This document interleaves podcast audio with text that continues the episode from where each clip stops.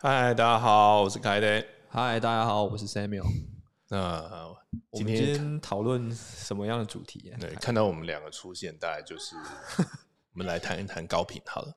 有一些进度跟大家更新一下。那首先，我们上个月已经跟大家公告，我们这个月会把高频的部位放大。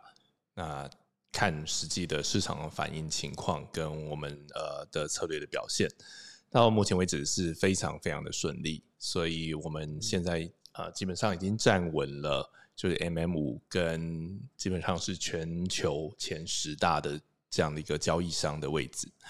那我们都还只是做了呃就是最大的几个市场，就是 BTC USDT、BTC BUSD、ETH USDT。ETH、BUSD 这四个 symbol 而已，所以事实上还有非常多的 symbol 啊，不同的 market 还是等待我们这个新的策略可以持续的去啊 fulfill，所以这也会是接下来一两个月的一个大方向，就是首先我们会把 maker 不同的币种的各种的交易策略都会先上线，然后再来除了 maker 之外的话，有另外一个还有很。重要的一个关键就是 Taker 的交易策略。嗯，那为什么 Taker 交易策略一直到呃现在我们还没有一个就是很大的交易量呢？其实这跟之前必然有一个 Taker Fee 的减免的活动是蛮有关系的。那原本这个活动的时限是到十月底，所以原本我们的计划就是说，好，等十月底这个活动结束以后，大家都是 VIP 九，那终于可以在同那样一个起跑点。啊，一起来竞争，但没想到他们这个活动又就延长了，而且它变成是一个新的方案。所以说，VIP 九 Taker 费率并不是最低的。是的，就是原本我们以为说，呃，其实今年初的时候，我们规划就是我们要想办法拿到 VIP 九，那才有最低的费率。但是后来才发现，诶，有人好像是有 VIP 十。VIP 十一，那当然，它它不是这样的方案了，就是它原本的 VIP 九，再加上你前一个月如果有一定程度的交易量的话，它还有另外的 Tier One、Tier Two、Tier Three 的的 discount。所以那真的很硬诶，因为其实成本对于高频交易来说非常重要。是前几天我们在 Discord 上面有发一篇高频交易文，就是假设如果说。比特币假设四万块好了，那如果两万块吧？对我，我先做一个假设，因为现在真的是杀人厉害，变两万。那那如果我们假设四万的话，嗯，然后我们 VIP 零就是一般散户，它的费率是嗯零点零七五趴。那个 VIP 九如果是假设零点零三趴，那这两个之间你看一来一往，如果 VIP 零，它要确保利润，它的价格变动，你至少要变动到六十美元。你才能确定哦，你你现在是就是你要多赚六十美元，你才能够付那一个手续费。那但是如果是 VIP 九，它只要二十四美元啊，对，它那个之间的差距是非常大的。可能大家听这个听不太懂，那凯的有有没有一个更贴切的呃比较就是贴近大家的理解的东西？那我们就拿呃鱼货市场来说好了。嗯，就是比方说，我们平常在日本料理店里能吃到的那种顶级的 otoro，好了，对，哎，现在鲑鱼是不是特别贵？是那个战争那个 鲑鱼都出不来，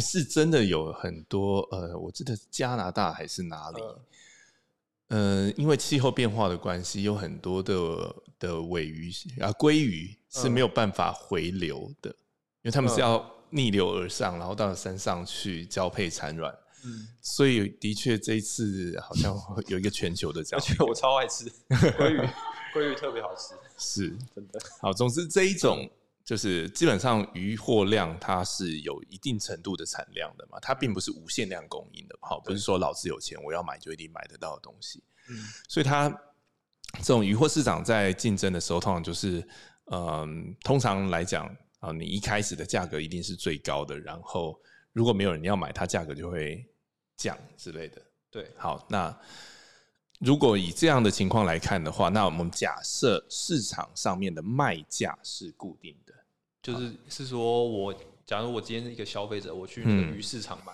然后这个价格是固定的。或者说你今天是那个呃日本料理店，那日本料理店它的价格不会整天在那边变动嘛？嗯，对。但是今天如果它可以进到呃更多便宜的鱼货，它就可以卖给消费者越多。嗯，但如果今天成本太高的话，这个生意没办法做，他就不会进这个货，那消费者也也就吃不到。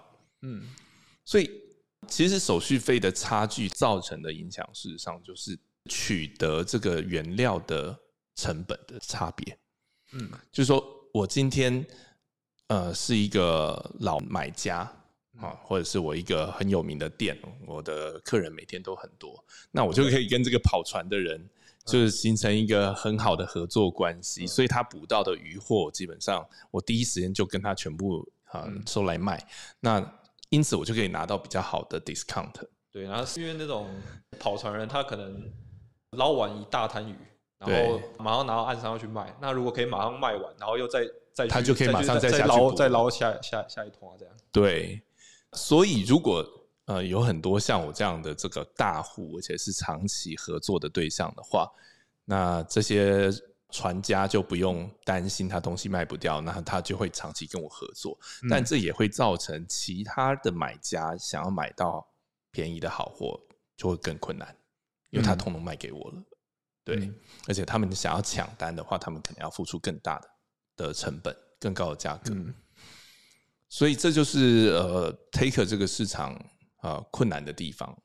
那以目前的这个市况来讲的话，我们想要进入 Take 的这个交易市场的话，我们一样就是得从最低的啊，所以就是除了 VIP 九之外，我们还要从啊 Tier One、Two、Three 这样一路的把量做起来，刷上去，我们才有机会拿到更好的 discount。哦，所以说这个成本真的对于交易应该也。不是说对交易，其实对任何东西好都都很关键。这是世界运行的法则，它就是这么的，就是那么现实，这么弱肉强食。所以说，真的就是我们现在拿到 Maker 的 MM 五，那 Taker 也必须要拿到最好的费率，不然的话，那些很大型的交易机构，例如什么 Tower、Tower Jump 那种，他们那种大型的机构，他们如果拿到那个鱼货价格就已经比我们低了。对，那。我们就大概只能利润捡鱼骨头，人家吃剩的，就是捡鱼骨了，是不是？所以接下来这两个月，我们会有蛮重要的这个下一阶段的任务，也就是 Taker。那也因此哈，我们现在 Maker 已经做起来，已经在赚钱，但是这部分的资本我们会拿来投入到 Taker 的交易。嗯，那这也意味着短期之内我们不会立刻拿来空投。呃，这也是因为其实之前好在高频还没有做出来之前，我们是主要是靠呃 CTA 的获利。那每次有获利，我们就会先空投。但是因为我们现在有一个更好的赚钱机会在这边，那既然如此的话，与其说我现在先把赚到钱都空投下去，不如说我先拿来赚更多的钱啊，赚到更多的钱，到最后再来一次性的空投，大家会更有感。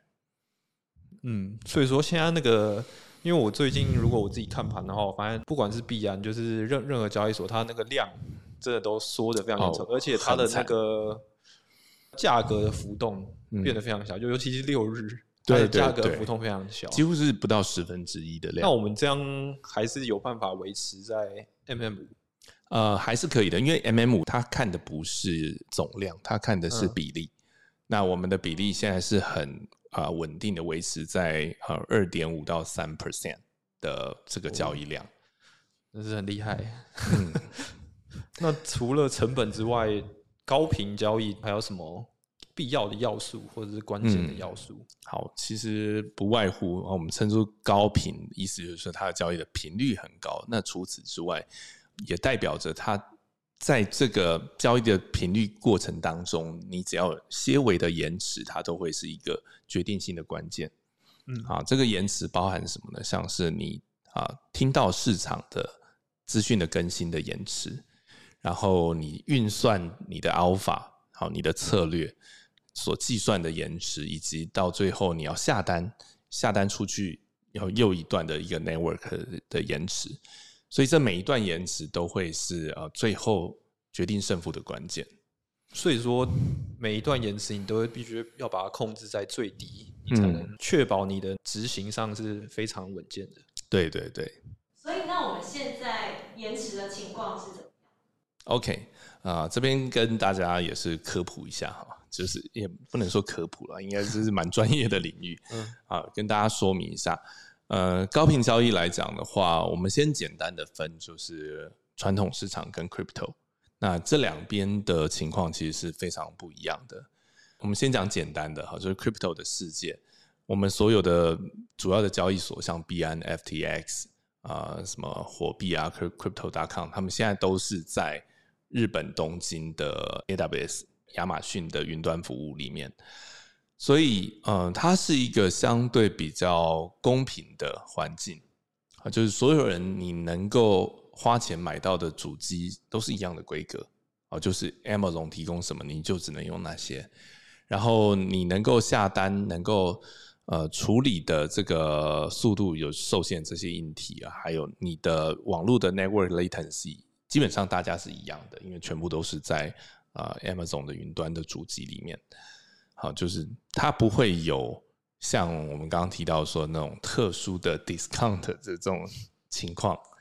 好，所以这是一个，也是我们今天还可以在这样的一个市场跟像 Jump Tower 这些几十年的老字号，嗯，竞争的一个关键因素，就是我们只要比我们的运算速度，然后比我们的 Alpha 啊，能够比他们快一点点，或者是比他们准一点点，那你就有机会拿到。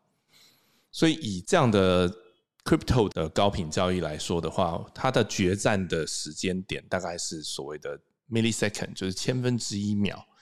好，所以我们可能拿到讯息是呃千分之五、千分之六个 millisecond。那我们同样的在一个 millisecond 之内，我们就要运算完所有的 alpha。然后决定说好，我今天要下单。然后这个下单当然还是会有一些，就是平常的账号跟 VIP 账号，它会有一些 latency 的差别，但它没有差到很大哈，maybe 就是差两个 millisecond。所以全部大概在十几个 millisecond 从事情发生，好市场的变化，然后我运算完之后，我要到下单，全部在十几个 millisecond 以内是完成的。哦，对，但十几个 millisecond 就是千分之十几秒。大家感觉好像是很快，对不对？但事实上，传统市场更可怕哦。传统市场，我们刚刚讲是千分之几秒，传统市场比的不是这个东西。好，传统市场是我把我的那个 alpha strategy 这些东西全部找台积电做成一颗专用的晶片，然后专用的晶片，然后配上板子那些，变成专用的硬体之后呢？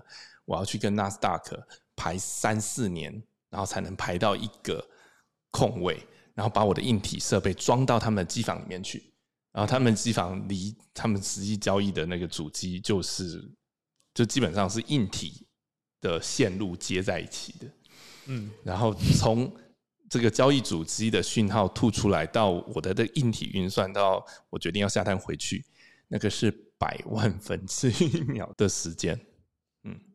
真的很细微诶，对，那个已经不是什么 millisecond，那个是 nanosecond 的层级，太夸张了，真的真的。那所以传统市场它的这个进入的障碍，就是比 crypto 要高非常非常多，而且甚至于哦，刚刚讲的是所有的 crypto 的资讯，大部分都还是在东京。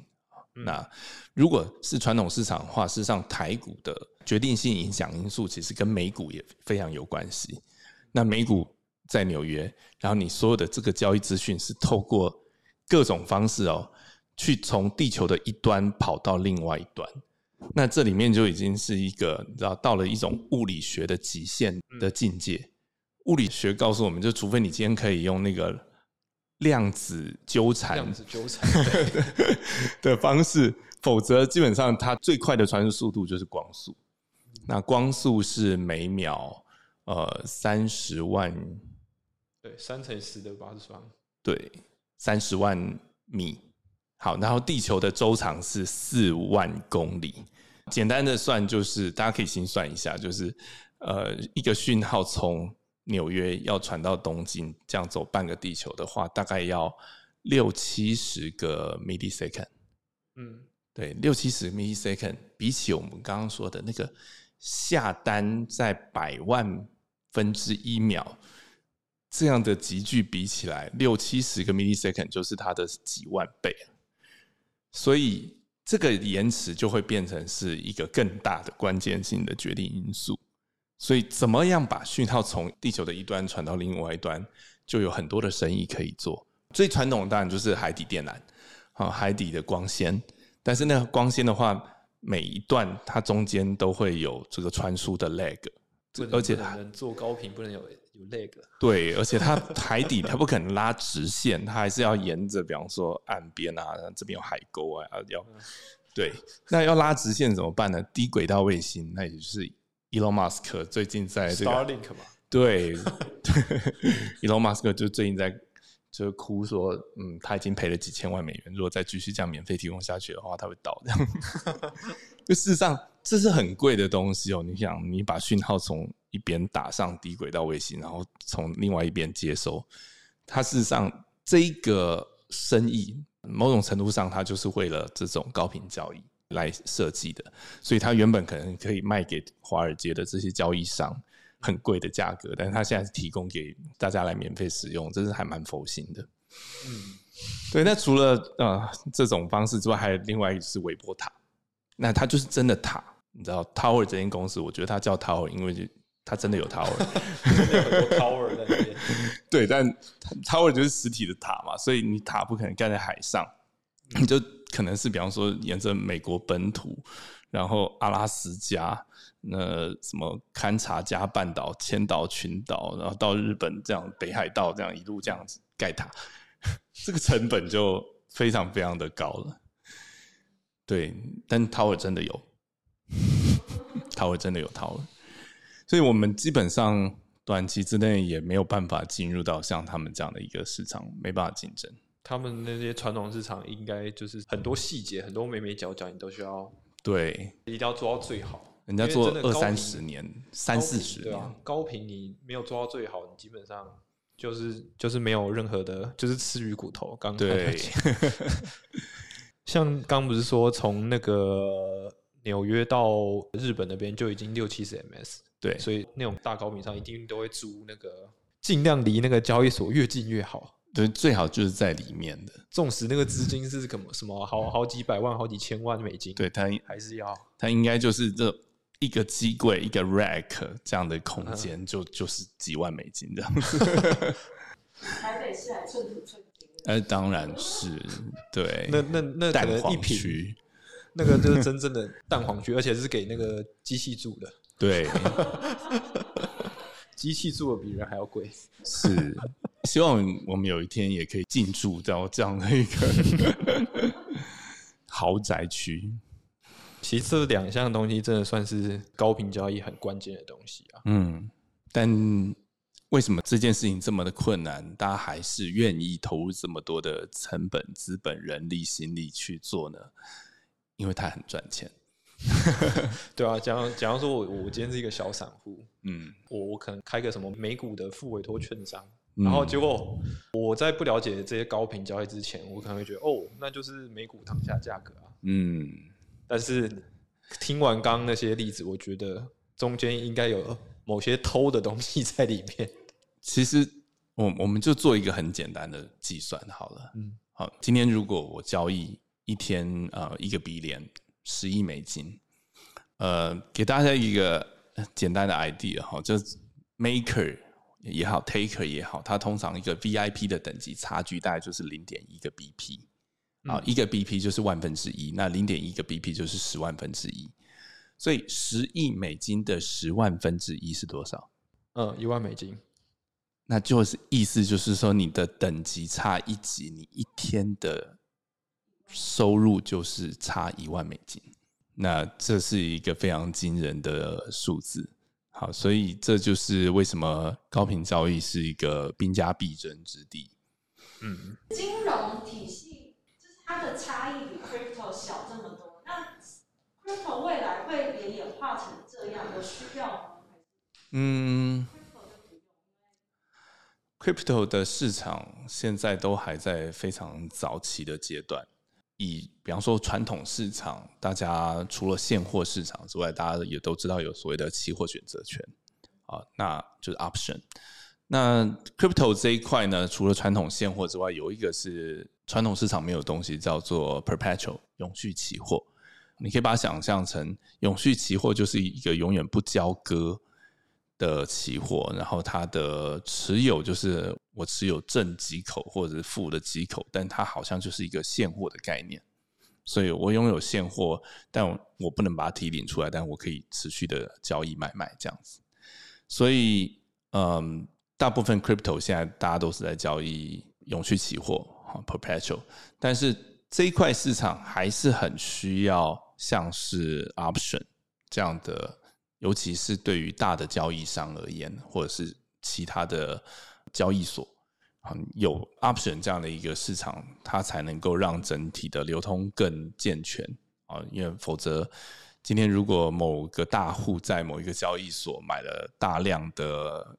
期货或现货，那这个交易所它还是需要有一个出口，可以去做 hedge，或者是做把仓平掉之类的。那这些东西都还是在，如果跟传统市场比较起来的话，它它还是在一个非常早期的阶段。嗯，对，所以这也是我们现在的角色，除了自己做一个自营商，然后去做 trading 之外，跟交易所之间，我们也会。开始发展，而且这不是我们去求来的，是反过来是交易所会，因为我们在做造市商，那他们就会也希望我们，比方说你大币做了，那小币你也要做。除此之外，你有没有能力，你可以做，就是现货市场也做，然后期货市场也做，option 也做这样子。所以这会是一个还未被开发完成的一个处女地。总之，我们。目前来讲的话，十月份很顺利的，呃，如同我们的计划进行。那十一月哈，小币还有各种的 take 的交易策略，跟十二月好会是主要的接下来啊最重要的一个关键时期。对，所以我觉得高频这部分就是 maker 真的已经做起来，然后就是高速起飞的状态。嗯，也请大家。啊，再给我们一点时间，那我们会拿出最好的成绩。然后，尤其是，呃，再呼吁一次，就是如果你是早期的投资人的话，我们一定会尽全力去照顾你们的利益。也就是说，不管说今天的这个币价，当然它离现实的实际上我们手上持有的资本的价格是有严重的脱钩的现象。但是我相信这个会随着我们的表现，然后像。最近看到有一些零星的买盘，其实这也都是一个很好的现象。那我们相信有一天它一定会回到一个合理的价位。那同时，我们不会忘记这些早期投资人，我们会在完成了接下来的这个阶段性任务之后，我们会空投让大家更有感。对，好，那今天高频交易的分享就到这边喽，谢谢大家，请按赞、订阅、开启小铃铛哦。谢谢大家，谢谢大家，拜拜。想要了解更多 QLT 的资讯，或者想要购买的话，请按下方的说明栏。